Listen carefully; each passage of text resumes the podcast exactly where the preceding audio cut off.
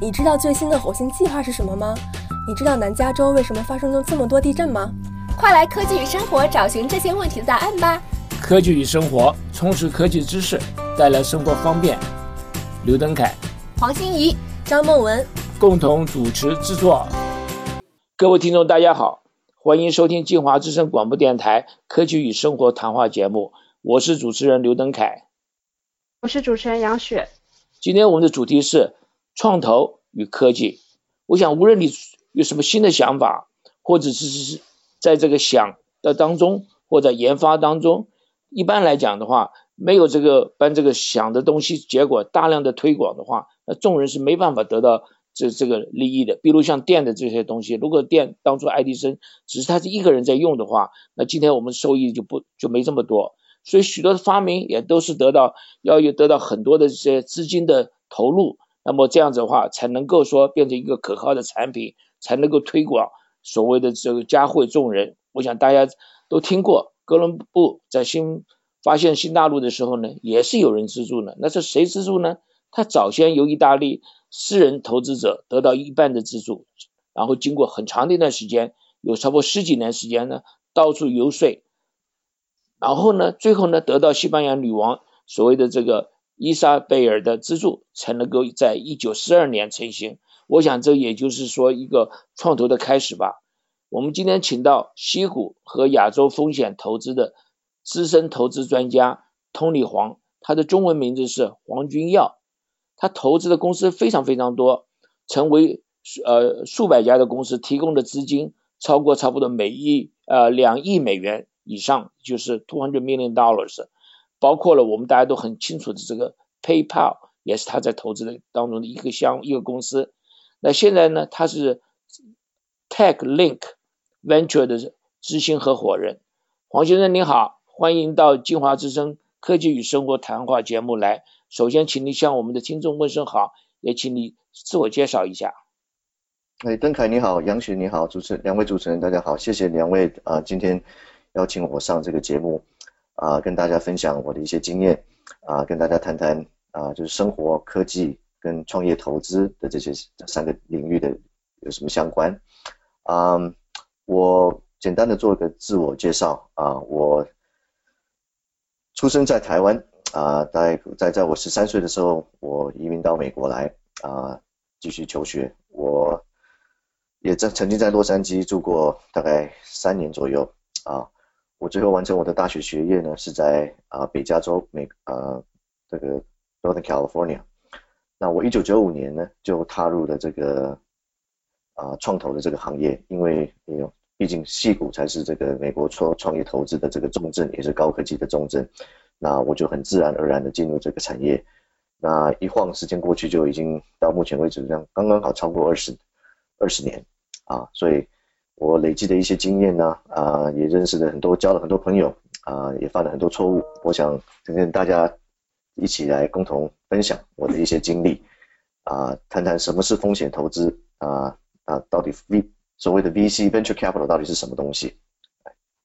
好，谢谢 Tony 这个。我们在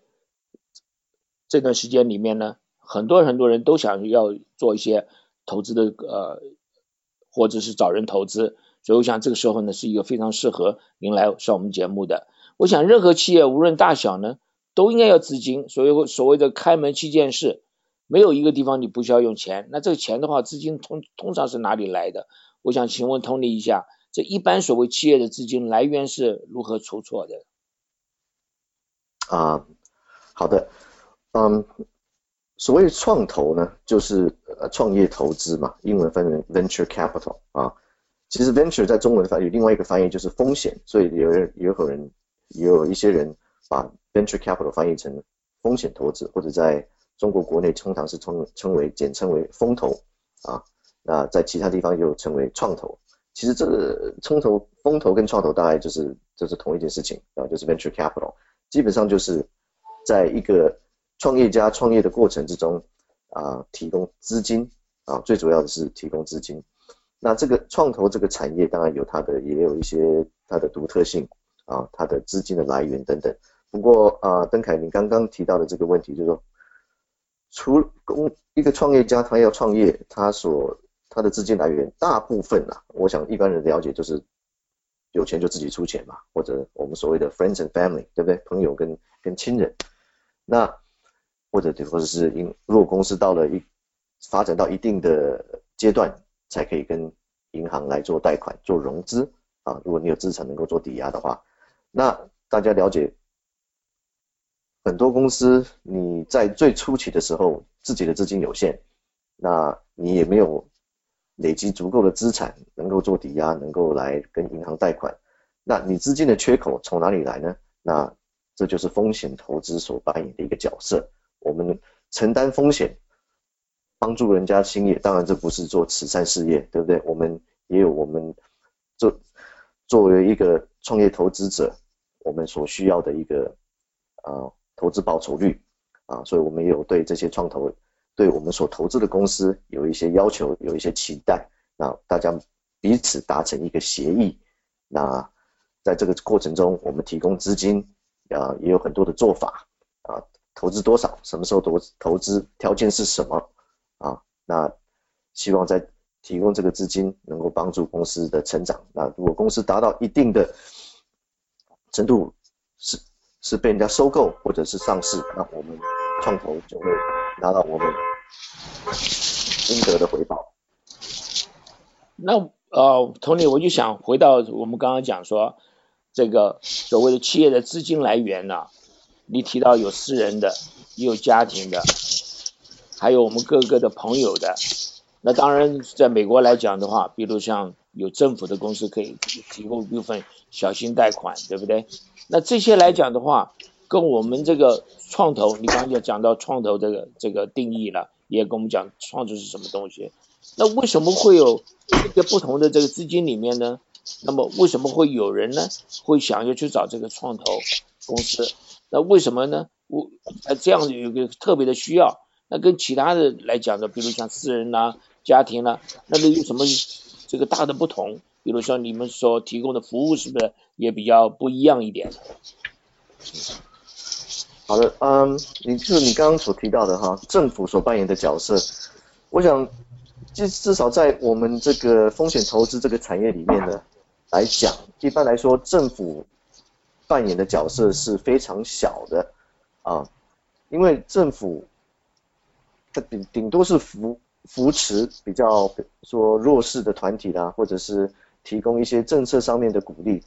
对于直接投资、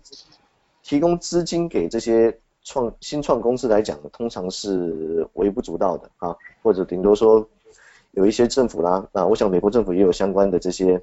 啊政策，或者亚洲、台湾，包括中国等等都有，香港等等都有这样的政策，就是政府提供啊某种程度的担保，对不对？因为就是这些初创的这些新的公司没有足够的担保品，那政府愿意提供一些啊 guarantee 一个是一些担保，那银行有政府这样的担保才愿意跟乐啊才肯贷款给这些啊新新创的公司。不过这基本上在整个产业来讲，整个新创公司的资金的来源来讲，并不属于多数，所以我基本上还是觉得政府啊不是不适合也不应该。扮演太大的这个角色，毕竟政府不是在做投资事业的，投资事业就应该由专业的投资人来做，就像风险投资一样。那当然，风险投资不是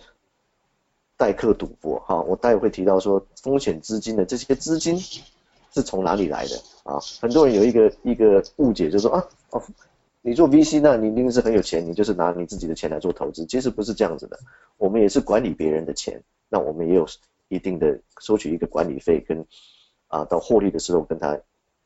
跟他一起卸，跟我们的投资人一起一起一起分这样子的一个情况。你既然提到了说你这个资金的创投公司本身也是要收集其他人的资金，那你提到这一点，我就干脆来在这里问您一下，这个你们的这个资金怎么样收集来的？大部分来讲。对，所以美国大概有，我先讲一下这个整个产业的规模哈，啊，美国大概将近有一千多家所谓的 venture capital 啊，或者说 venture capital management company，就是风险风险创投基金的管理公司。那在美国这通常就是一个合伙人制度啊，比方说今天啊，邓凯呃两位主持人呃杨雪我 Tony 黄我们三个人呢就一起组的一个风险投资基金。啊，那不是说我们三个人把我们的钱放在放在一起，然后就拿这笔钱去投资，不是这样子，就是我们三个人是做事的，今天有我们各有学有专长，对不对？比方说，哎，我我 Tony 黄善于财务，邓凯你是科技专家，杨雪你在呃其他的公司管理方面有专长，那我们三个人合起来，那我们再去以我们的专长再去找投资人来投资我们这个基金，对不对？那比方说我们募了一亿的。一亿美金的一个基金，我们再把这笔钱投资拿出去投资啊，其他的新创公司。那我们得到什么呢？当然，我们我们经营这个创投必须有很多有一些花费吧，基本的办公室啦，我们自己的薪水啦，请请员工啦等等啊。所以我们一年通常是会收取大概百分之基金规模百分之二来作为管理费啊。比方说，你这个你这个基金的规模是一亿美金。那你就一年百分之二，就是有两百万美金，我们会跟我们的投资人收这样子的管理费。我想很多大家个人私人理财可能对这方面也不是太陌生了。就是说，如果说你是一个所谓的 high net worth individual，你有做那种私人理财的那种 arrangement 的话，你可能一笔钱交给人家管，人家也是会收你一个一个管理费。所以基本上概念是一样的。那基本上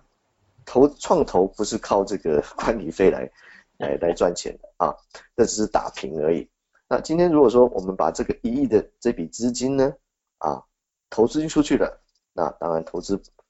报酬绩效不错，我们把这个一亿的基金变成了两亿，是不是？那除了所以说你有一亿的这个是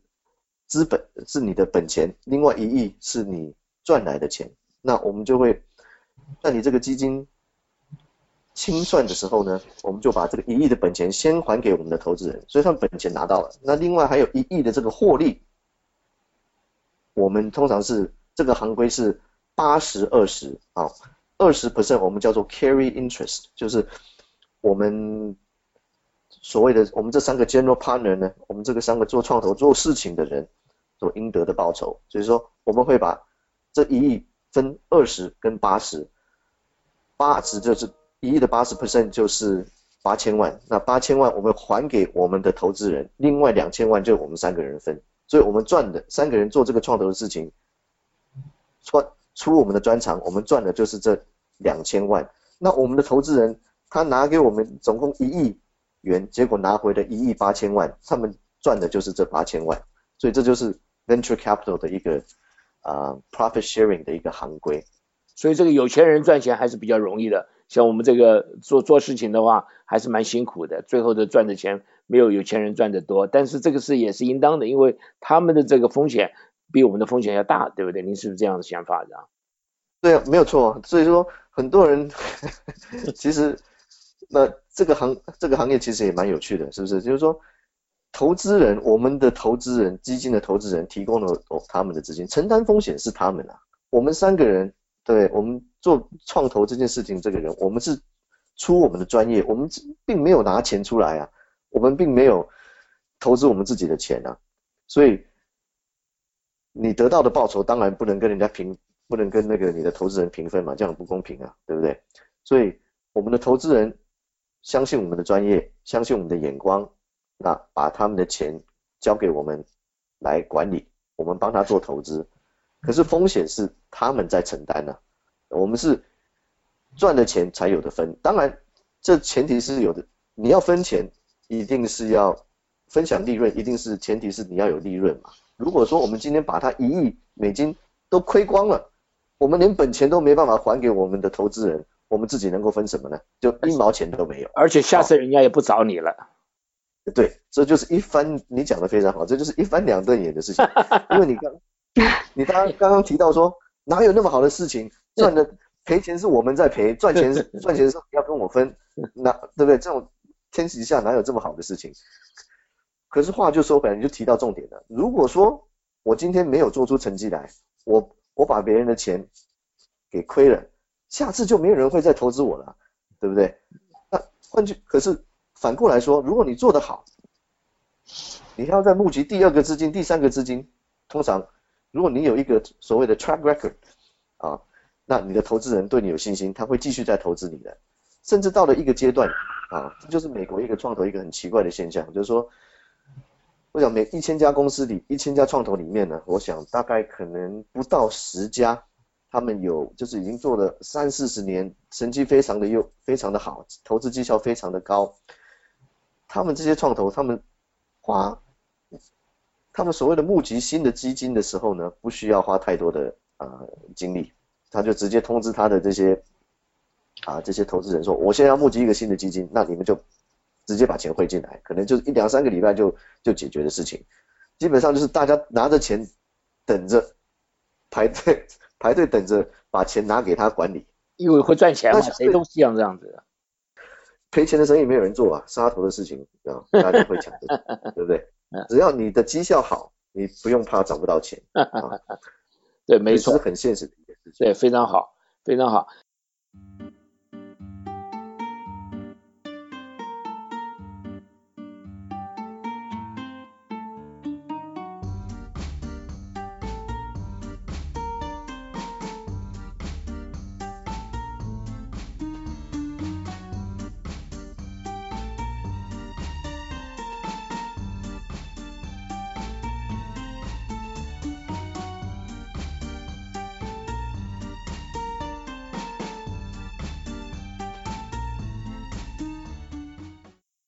那我想再从另外一个角度来看，这个创投公司提供的这些服务，那么通常来讲的，比如说我组一个公司，我需要请资金，呃，我有个非常好的想法，我就跑到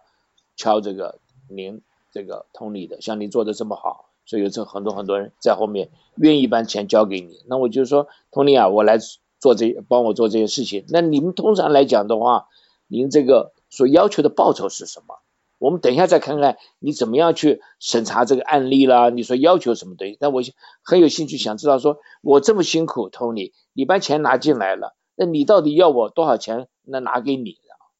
嗯，好，嗯，我想这个分几个几个层面来来来讨来讨论。比方说，我资金的来源啊，先讲到我这个风险创投资金的来源啊。在美国啊，通常都是我们所谓的法人嘛，好，所以它是 institution，不来自于个人啊，不，我今天这个，比方我刚刚提到说，我们呃杨雪、刘登凯、我托尼黄，我们三个人组一个创投，那这笔我们去打算募一个一亿美金的创投，这笔钱从到底从哪里来呢？这一亿美金，通常是所谓的 pension fund 跟 endowment fund 啊，pension 就是退休基金，退休基金分 public pension 跟 private。的 pension 啊啊 public pension 大家啊比较熟悉的，比方说加州政府啊，我们所谓 CalPER 或者 Calster，就是加州政府的员工的退休基金，比方说啊加州的老师啊，加州的呃警察啦，呃消防员啊，或者公务人员，他们的退休基金从哪里来？当然是加州政府有准备一笔基金。啊，以后付他们呃这个这个退休退休之用。那这笔基金，他平常时就像保险公司一样，他收了你的保险费，他去拿拿这笔钱去干嘛？他拿去做投资，对不对？啊，那加州政府也是一样，这个退休基金是拿来做投资，然后收益的话来付付这些退休的人用。通常这些啊，所谓的退休基金呢，啊会。做比较保险的投资啊，比较 safe 投资，就是说百分之九十以上投资商，比方说房地产啦、股票啦、债券等等。那另外有百分之十，他们会拿出来做比较风险比较高的，就所谓的这种风啊，我们叫做 alternative investment 啊，应该叫翻译是另类的这种投资。那这包括私募基金，也包括创投基金，啊，也包括所谓的对冲基金 hedge fund 等等，这是风险比较高的。那相对的，它投它。要求的报酬也会比较高，所以啊，资金的我再重复一下，就是资金的来源，创投资金的来源一般来自于退休基金啊，跟 endowment fund。endowment fund 的话，就是比方说大学，大学由他的校友捐赠的啊，或者是说他做 research 啊 license 所所赚到的这笔钱，他会做成立一个基金来做一些运用啊，这就是像比方说史丹佛大学啦。呃哈佛大学啊、耶鲁大学，他们尤尤其是耶鲁大学哈，耶鲁大学在美国的 endowment fund 的投资绩效是排名第一的，可能是全世界第一的啊。那耶鲁大学 endowment fund 的这位投资长的年薪也是跟华尔街的那些大的，比起华尔街的那些啊大的投资银行的投资长都还要来得高，他投资绩效基本上是。非常非常厉害，一年大概有哦超过二三十个 percent 的这种回收啊，所以很多大学他非常会做投资啊，那所以他就是会把一部分的他的国所管理的这个钱交给创投来管理啊，所以那所以 pension fund endowment fund 一方面还是公司啊，有些公司他想要做一些策略性的投资，高尤其是高科技公司，所以他就会。依赖这个呃创投的这些经验跟他们的人脉啊，希望说透过这些创投能够接触到更多的新创的公司，比方说今天 IBM 或者是 Hewlett Packard 啊，或者是啊 Microsoft 等等啊，当然很多他们自己也有他们的投资部门，不过他们也会想要说把他们一笔钱投资给这些创投公创投 VC，让 VC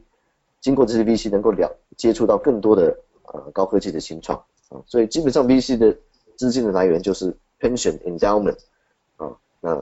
我们所谓的 strategic corporate 策略性的公司的投资人跟 high net worth individual 个人啊，当然或者所谓的 family office 就是很多很多很非常有钱的人，他们资产要做分配要做投资，他也会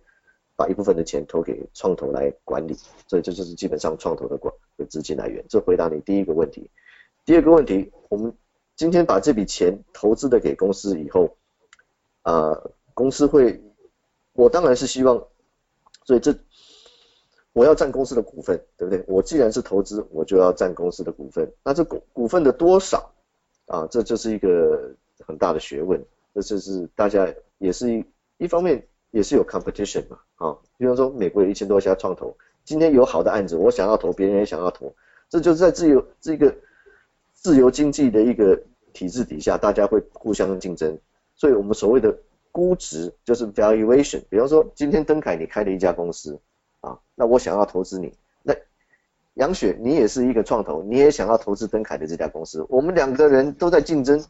对不对？那登凯你今天就是待价而沽啊，你你的公司非常的有价值，你可以选择说，哎，我到底是要拿 Tony 黄的这个创投的钱，还是杨雪这家创投的钱？那就看谁的谁给我的条件比较好。那这个条件包括什么呢？比方说，哎，登登凯，我觉得你公司现在值一千万美金，那那我今天投你一千万，占你公司百分之五十的股份。嗯。那杨雪可能说，哦，不止，我我觉得你的公司值两千万美金，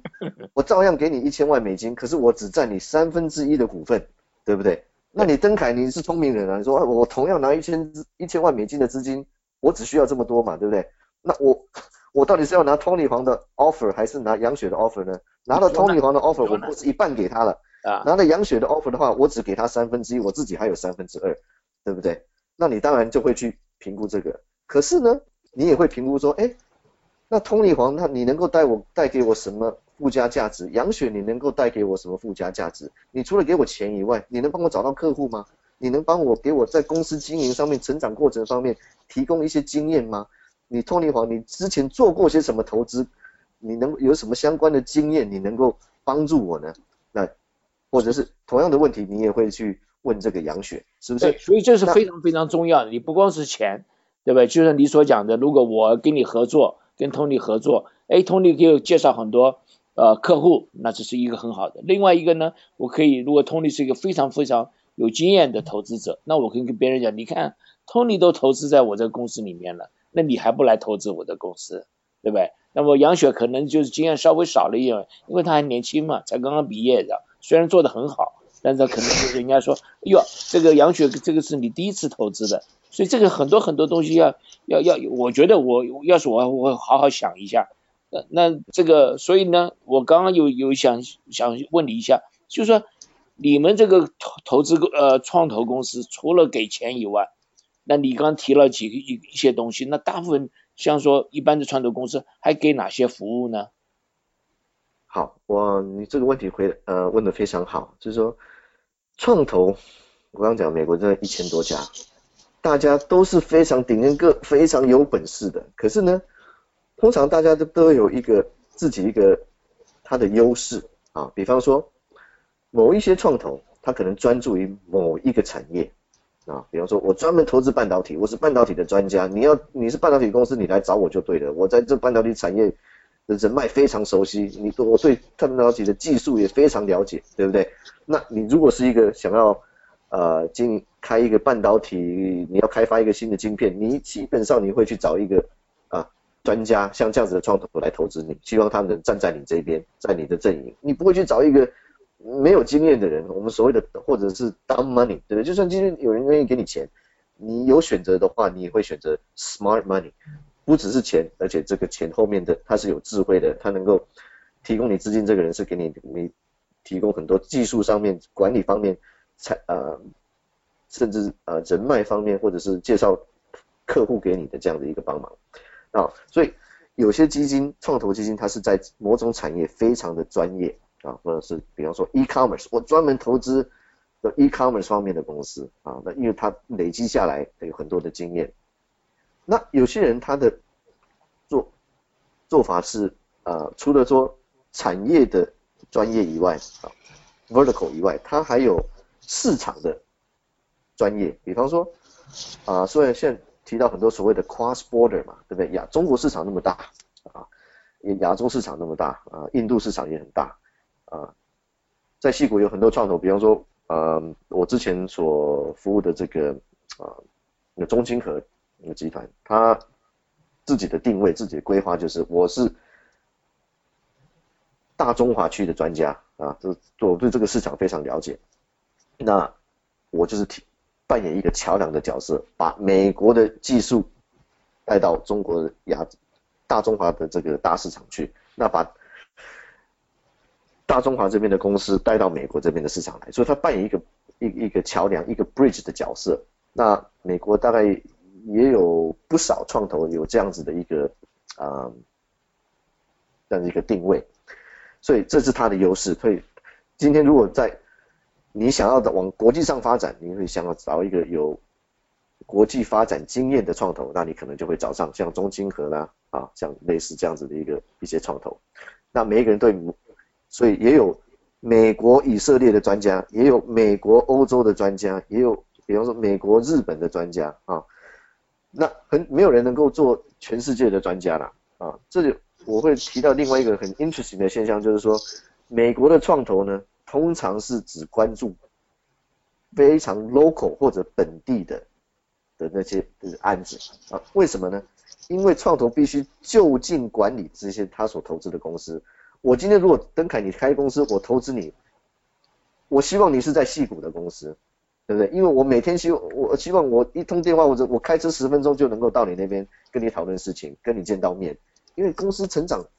的过程会发生很多问题，我们必须常常密切的保持联络，是不是？如果你在洛杉矶，我在北加州，我我要看，我当然可以打电话私讯，可是不太一样嘛。我希望能够你到我办公室或者你你。我到你办公室这样子，每天至少一个礼拜好几次能够跟你见到面。所以话说回来，细股的创投通常 prefer 啊，希望投资在 local 的公司，在，所以它会产生一个群聚群聚的效应，就是那洛杉矶的创投的新创的公司，嗯，也就是也通常去找在洛杉矶的的的创投嘛，所以。戏股为什么会成为这个创投的这个重镇？就是因为很多公司聚集在这里，VC 也聚集在这里。那话说回来，就是说 VC 通常不会去投资偏远地方，或者他们所他们比较不能够不利于他们沟通的啊。如果公司距离太远的话，不利于他们的沟通，所以 VC 会不 prefer 这样子的投资。那您就提到了一个一个条件，就是希望能够在这个。呃，公司要很靠近。那我想说，呃，稍微从这个呃另外一个角度来看，我们刚刚讲说是，比如说我要找人投资，我要找这个创投公司，那叫甲乙丙丁呢，对我最适合的。那如果反过来看，那我要去投资，那您来看我这个公司，那从什么角度你来看的时候，你觉得，比如说杨雪哥也要也是一个公司，我也弄个公司，那我说我会做 internet 的东西，杨雪说他我会做 internet 的东西，那我说我做的比杨雪好，杨雪说那当然是我的比较好，那您来投资公司，那这么多人来跟您来这个申请，那你是从哪个角度你怎么去来决定说你喜欢这个公司？呃，认为是风险比较小一点，将来说赚的钱呃多一点，或者是呃风险再大一点的话，那赚的钱更多一点，你怎么去做这个取舍的工作呢？好，这个可以分很多的呃阶段跟层面来来来分析哈。基本上你就是提到说我们如何去分析跟筛选跟做这个投资的决定。我想作为一个创投哈，最先决的条件。必须说，你认识很多人，人脉是我觉得是创投 life blood 啊。你没有人脉就没有案源，没有案源你哪里够？没有足够的案源，你可以去筛选好好的公司呢？对不对？有好的创投可能一年看上千家新的投资案，对不对？那你如果呃基本上创投是，我们当然这个是。我们说万千中选一，万中选一，真的是有点有点夸张了。基本上平均呢，可能一看了一百家公司，我们会投资一家了。啊，好，所以你的案子越多，你碰到好的案子的机会也越高，不是这样子吗？这是这是相辅相成的，对不对？所以你有很多的案子，这是先决条件。第二，你有很多案源的时候，你一定会碰到很多类似的公司嘛。那大家可以互相比较啊。那互相比较比什么呢？我们当然是比。第一就是人嘛，啊，VC 我觉得除了技术以外呢，最重要的是对人的判断啊。那我觉得任何的创业家呢，凡走过必修留下痕迹。你做过些什么？你以前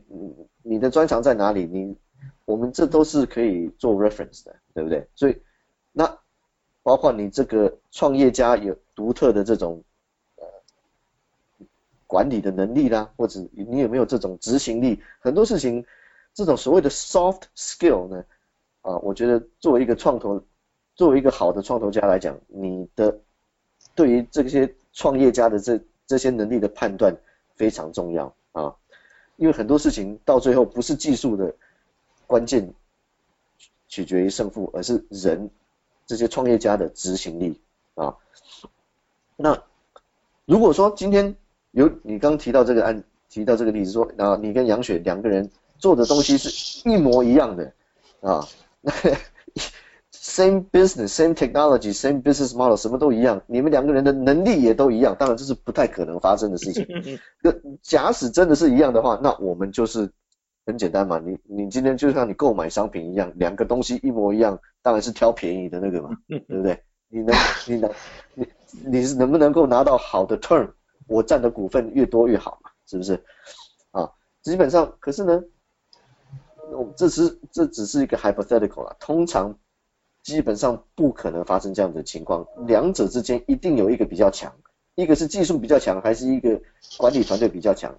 那这就又扯到一个很 interesting 的一个话题，就是说，怎么样去取舍？如果今天有两家公司做一模一样的事情。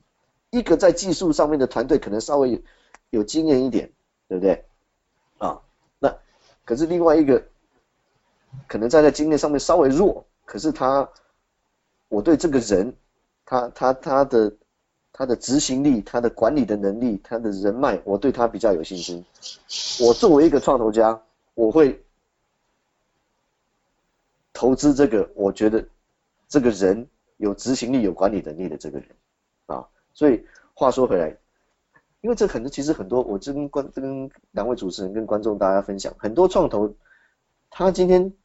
不投资你这个案子，我刚提到说创投百一百个里面挑一个，那表示九十九个他都 say no，对不对？他都拒绝了。他拒绝的时候，他通常会很婉转的给你拒绝，他会找一个理由跟你啊比较不是那么突兀，让你不是那么 take personal，你说啊这个不适合，我们现在可能你还太早期会。就会找一个比较婉转的借口，说，哎，我们再再去看看，或是怎么样。通常很多时候，他如果对你这个人有疑虑，他不会直接这样跟你讲嘛，对不对？比方说，我如果我今天跟你跟我是一个投资人，一个 VC，我跟邓凯宁说，哎，我不投资你是因为我对你跟邓凯没有信心，那你一定觉得很 offended，take it personally。将来你成功的话，你一定会很记恨的，对不对？我们做 VC 呢，就是因为觉得说我们不可能，我 we we don't have a crystal ball，我们不知道公司以后发展会怎么样，所以我们 never burn the bridge，不会跟这些创投创投家，对不对？不会把他人家批评的太过分，大家所以就会用很婉转的方式，可是他其实他心里在想什么，大家他不会真正的跟你讲。啊，所以我今天把这个小小的 secret 跟大家一起分享，跟观众一起分享，就说，因为就等于当我们那个，就当我们讲说，我不投资你，因为我对你对你有 有有意见，我对你这个人有没有信心，他不会这样跟你讲的。可是很多时候他其实心里是这么想的。对，没错，就跟我们当初投票一样，你说有人不投这个 Donald Trump，那就非常清楚，这对他没信心，对不对？一样的一样的结果呀。那我想问你一下，说这一般来讲说，比如说我们呃要去申请这个创投基金啦，这些东西啦，我刚刚你讲到了，对我的产品要有信心，对我个人要有信心，对我这个执行力要有信心。那你有对一般这个创业的这个有没有一些提供一些建议？您说这个，因为你的经验非常多了，比如说我要跟你讲话说要怎么说法，比如说我要做给你做我的这个简报的时候，我要怎么说法？啊，像这些东西是不是都有关系？因为你刚刚讲的讲提到这个 soft skill，对不对？就是所谓这个软实力到底怎么做法？那可不可以给我们一些具体的这个建议好吗？好的啊，所以你这个话题就提到说找钱要怎么找，这个是一个技巧，对不对？啊，没有错。所以这是也是我想很多听众呢啊，可能本身正在创业或者打算有有以后有机会的话也想要创业，那。如何踏出这个第一步？怎么去找这笔钱呢？怎么样让得到这个 VC 的这个 attention 啊？第一，我觉得反正创投也是一个生意，他也在找案子，你在找钱，他在找案子，所以基本上各有需求嘛啊。那你要第一要做你的功课了啊。那我通常呃了解说哪一个创投他投资过哪一家公司，那。如果有跟你做的信，他所他所投资的公司有哪一些跟你有做直接的竞争的话，基本上不要去找他啊。那所以你就要自己做这样的功课。如果因为这个在我们 VC 有一个潜规则哈，就是那我我个人也非常，这是我一个一个忌讳啊，就是我从从来不签所谓的 NDA 啦，Non-Disclosure Agreement 啊。那我也觉得一个好的 VC 也不应该签 NDA 啊。因为原因很简单，我们大家做举一个例子啊，你今天有一家 A 公司来，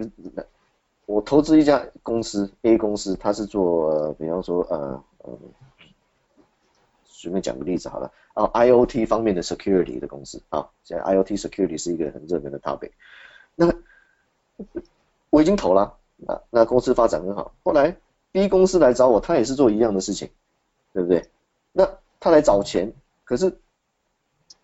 我今天听了他的 pitch 之后，觉得他有些哪些长处，有哪些哪些短处，我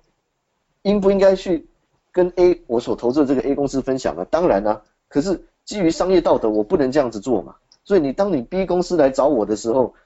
提供给我这些资讯的时候，你让我进退两难，我我我很为难嘛，对不对？所以。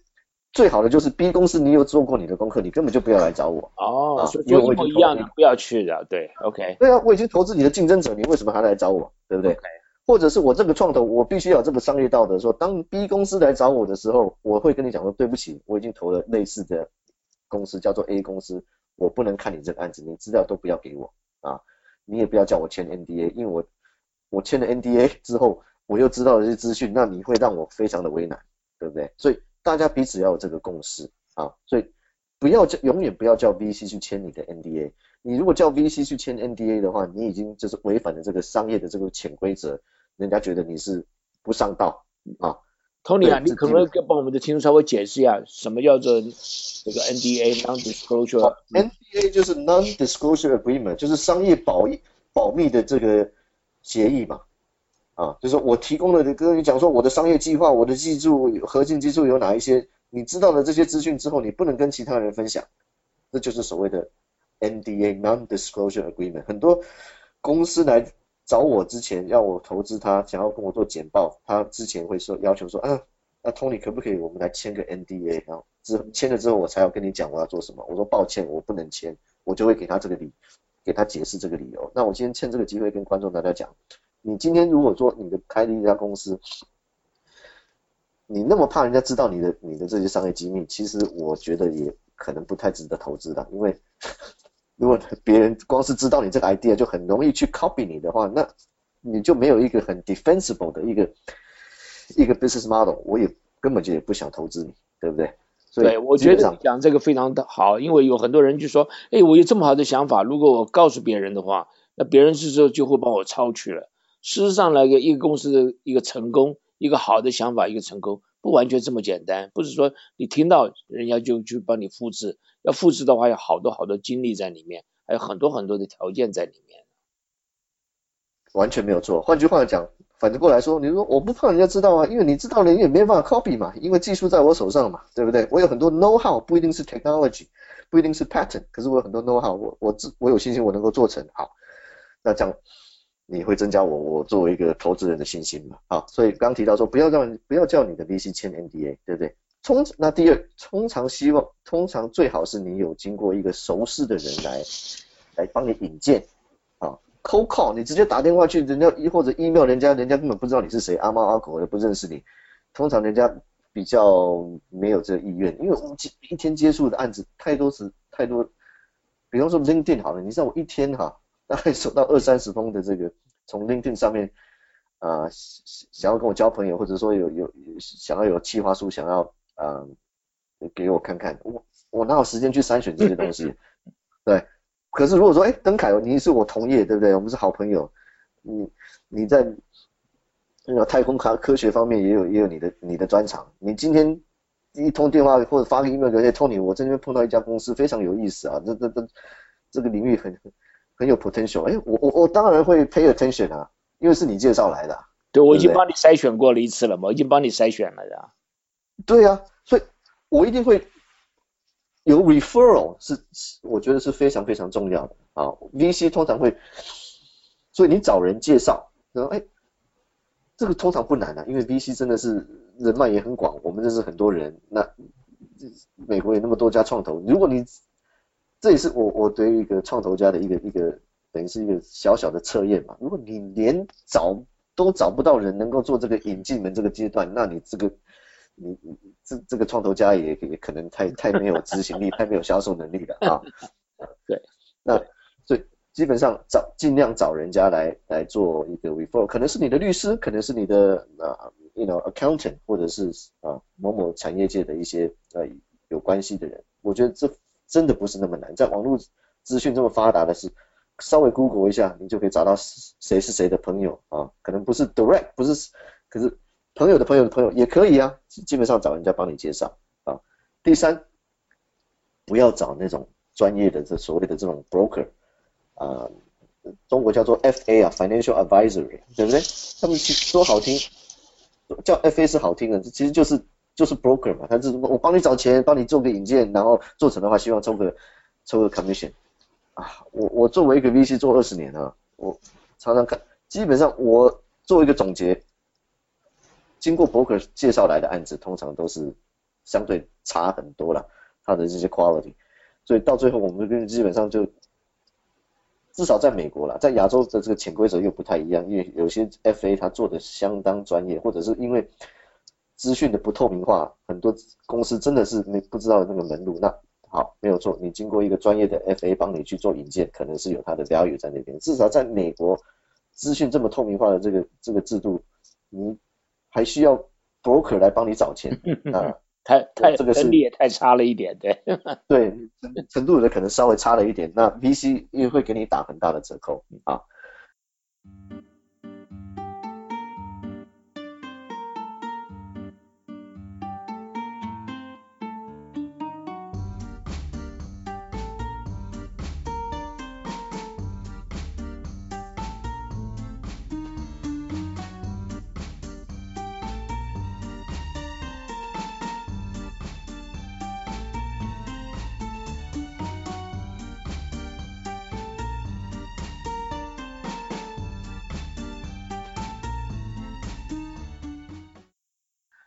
嗯，我最最还是还是讲到核心的，就是你的创你的这个作业创这个简报哈，呃，你要给当最基本的，好了，你今天找的人帮你做介绍，你见的这个 VC，你要给他做个简报。我的 advice，你这个简报呢，简单扼要，keep it simple 啊，所谓的 K I KISS 嘛，K I S S，keep it simple，这是重要的关关键关键。我有时候看到有一些创投的呃一些投资公司、新创公司给我的报告，四五十页的都有啊，PPT 写的洋洋洒洒的一一一大堆。现哦，还有一方面就是现在已经没有人写 business plan 啊，以前说啊 business plan business plan 商业计划 BP，现在没有了。基本上你给我一个十五到二十页的 PowerPoint presentation 啊，简单扼要，把你要做什么，为什么要做这个，你的。市场有多大？你的竞争对手是什么？你的团队有哪一些？你的竞争优势是什么？你这些团队做过些什么？把你的 financial forecast 简单的做出来，基本上就是这样子，十五到二十页，不要再超过了啊。基本上，呃，在这个行业呢，啊，甚至有有人推出的所谓的啊 ten twenty thirty，OK，呃，这样的一个一个一个概念，我觉得非常好啊。基本上就是二十页的左左右，呃的这个，就差不多是十页左右的，二十分钟的是不是这样讲？对，是他说十，我觉得是有点短啊，所以我稍微把它改成 OK OK 到二十，十五到二十的。我觉得你要把一个 PPT 做成十个 page 真的是非常困难，可是这也是一个好的 practice，就是说你把你的整个 thought process，把你的整个 condense 到一个很精准，用十个配就能够 present 出来的话，那我当然很佩服你。可是我通常觉得一般人做不到，所以十五我觉得是一个标准的一个一个页数哈。对，可是这十、二十、三十就是说，对你讲没有错，就是十个有人提倡说十个 page 的 PowerPoint，经用二十分钟的时间来把它 present 完啊，然后。三十是指它的那个 font size，就是说 不要写的密密麻麻的啊，就直接用稍微大一点的 font size。这是做 presentation 的一个一个 skill set 方面的一个跟大家做一个建议啦。那这个想就问 Tony 一下，不管你那个我要一百万美金，或者我要这个一亿美金，都是这样子呃这个想法呢，还是说是看我要的钱多少，我这个我给您的这个简报有不一样的想法？因为因基本上都一样哦，基本上都一样。我基本上接触到，甚至早期的投资案当然是如此，对不对？比如说你要投资种子轮或者 A 轮，可是我刚刚我稍微想一下，因为我们是我接触到的也有也有比较后期的所谓 B 轮、C 轮的啊这样的融资。当然公司发展的比较后期的话，它的所需要提供的资料可能更多，可能更多在财务上面。可是这些可以用。Exhibit 或者 supplement 的方式来提供嘛？我所谓的，我刚讲的是重点。你今天去接触第一个投资人，第一次要跟他 present 说我在做什么，你为什么要 pay attention to me？为什么我要找你来做投资？为什么你应该来听听看我这个投资？pay attention to 我这个投资案子，这个 initial 的 pitch 真的简单扼要就可以了啊，也不要写什么 two page 的 executive summary 用文字写的那个基本上 not effective。作为一个简单扼要十五到二十 page 的这样子的 PowerPoint presentation，啊，不论什么 stage 的公司，不论金额，通通适用。呀，我觉得这个你讲的这个非常好。我讲，不管你跟任何人讲话啦，不熟悉的人讲话啦，熟悉的讲话啦，人家大部分都没有那么多时间要听你的非常仔细的东西。尤其是刚刚开始，我觉得你这个有几个东西讲的非常好，比如说这个，you know keep simple 啦，这个我们每个人每天都可以用的。那我现在来讲，我把这个话题啊稍微转一下，因为我想还是很多人想要这个创业啦等等。那现在这个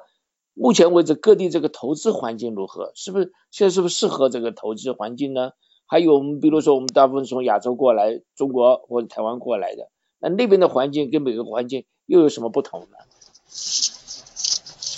嗯，好的，我想是这样子哈，我我在美国。美国的创投的历史至少也有四五十年了哈，嗯，基本上你也是经过很多 cycle 嘛，这种东西除了 Internet dot com bubble 那个时候是最疯狂的时候，对不对？二零零一九九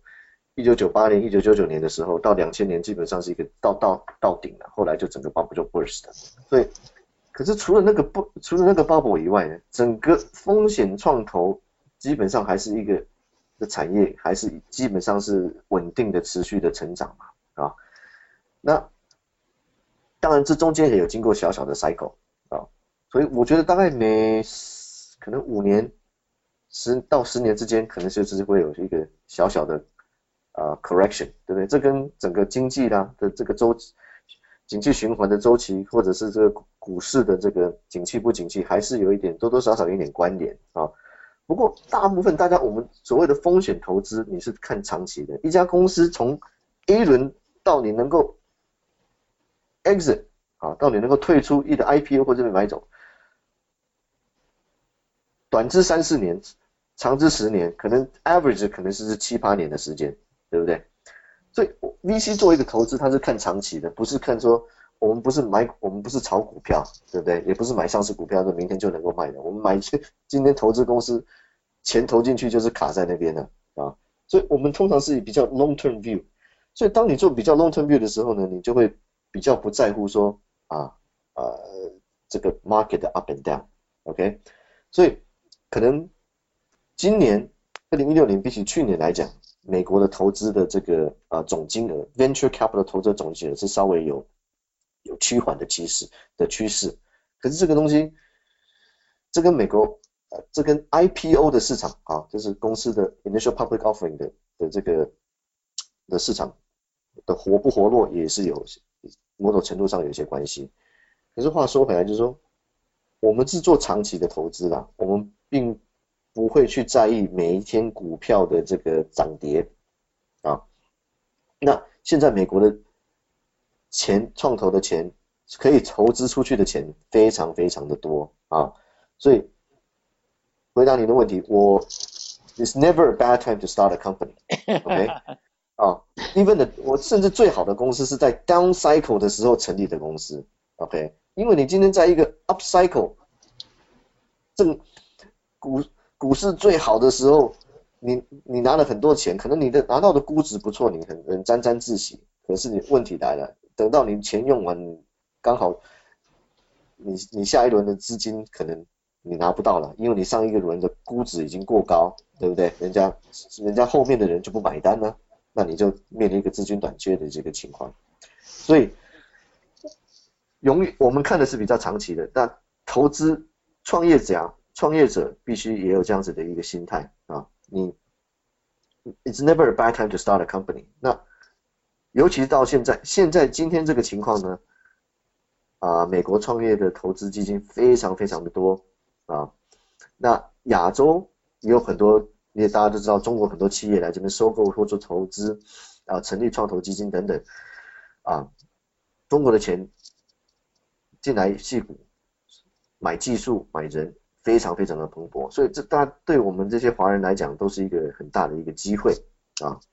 所以 it's very good time to be an entrepreneur right now 啊，这是我的我对大家的建议。那中国当然大家也知道，产业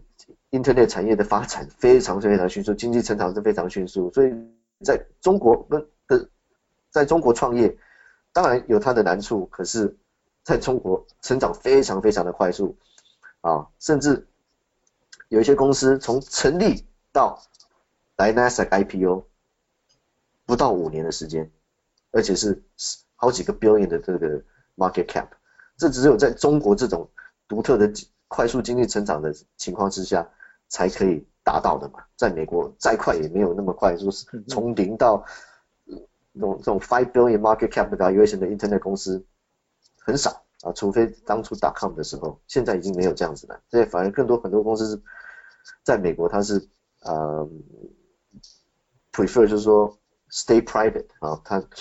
不需要那么快上市，就像 Uber 啦、Airbnb 都是很好的一个例子，对不对？公司已经成长到一个很大的规模了啊。那台湾的话，现在就是台湾政府非常鼓励年轻人来出来创业，也有很多的一些啊奖励的机制。我现在人在台湾，也这这次也人啊。接触了很多台湾的一些新创的团队，跟了解这边的生态环境，我也是有一种这种很深的深刻的这个体会，就是说，it's probably never been a better time 啊，在我过去二十年经历以来，我不认为现在大概是一个作为台湾的创业团队最好的时候，是因为真的有太多的这个这整个社会的氛围，所有的资源对来对这些创业家来讲非常非常有利啊，有很多的钱，很多的资金，很多人愿意提供他们的经验啊，所以我也我对这些啊现象也都是蛮 positive，very encouraging。哦，那这非常好。我觉得这个环境来讲的话，是一个好的环境。那我想这个哦，杨雪啊，你这个刚刚毕业的，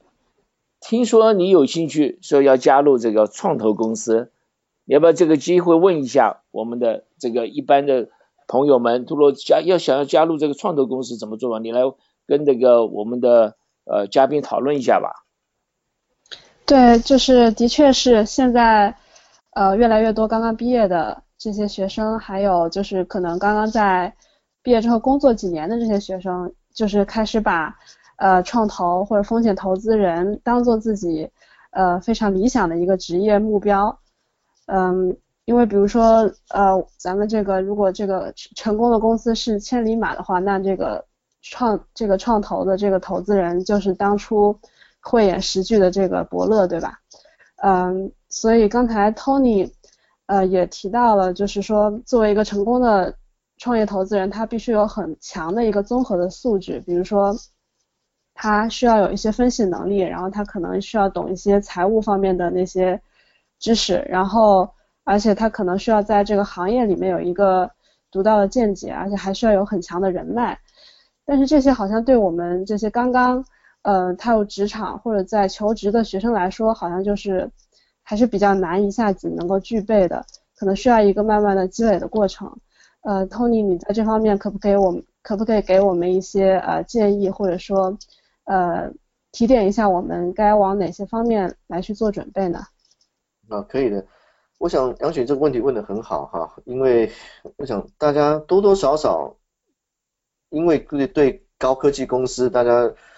耳熟能详的这些公司，这些创业家，就比方说 Elon Musk 啊，啊这些大家大家都某种某种程度上啊，或者是 Mark Zuckerberg 啦，对不对？大家某种年轻人对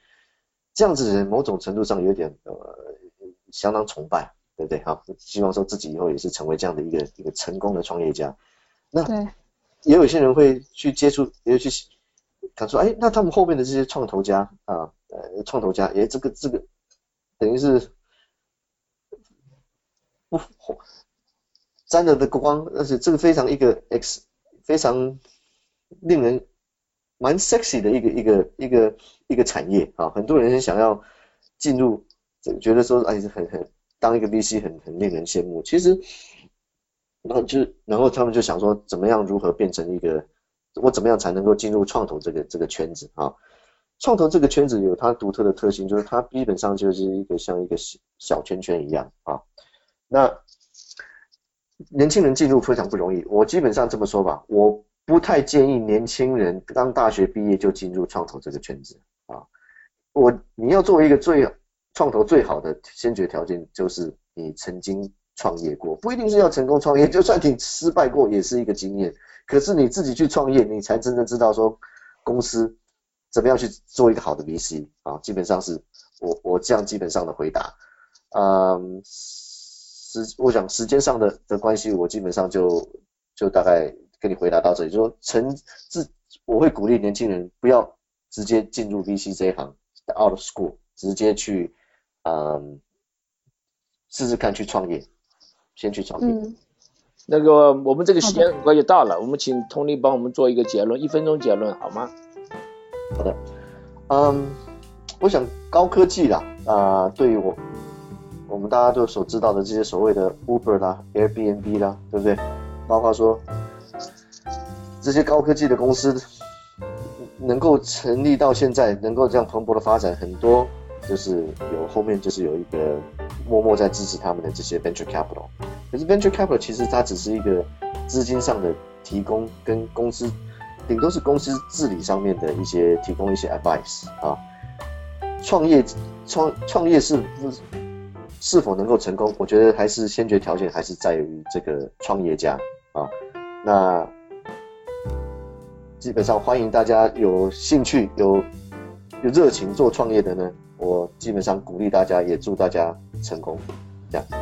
呃，谢谢谢谢这个 Tony，今天节目时间到了，非常感谢我们的嘉宾 Tony 黄黄君耀先生到本节目讨论创业投资是什么。一些创业者应该注意什么？这是非常非常有用的，非常感谢您，希望您能够有机会呢再回到节目和大家谈谈您新的这个投资动向，好不好？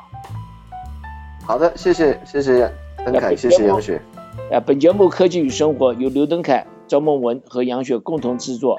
本节目合作伙伴为南加州科工协会，同时感谢金华之声台长李金平先生和辛霞女士大力支持。下周六下午三点到四点再见。祝大家周末愉快，拜拜。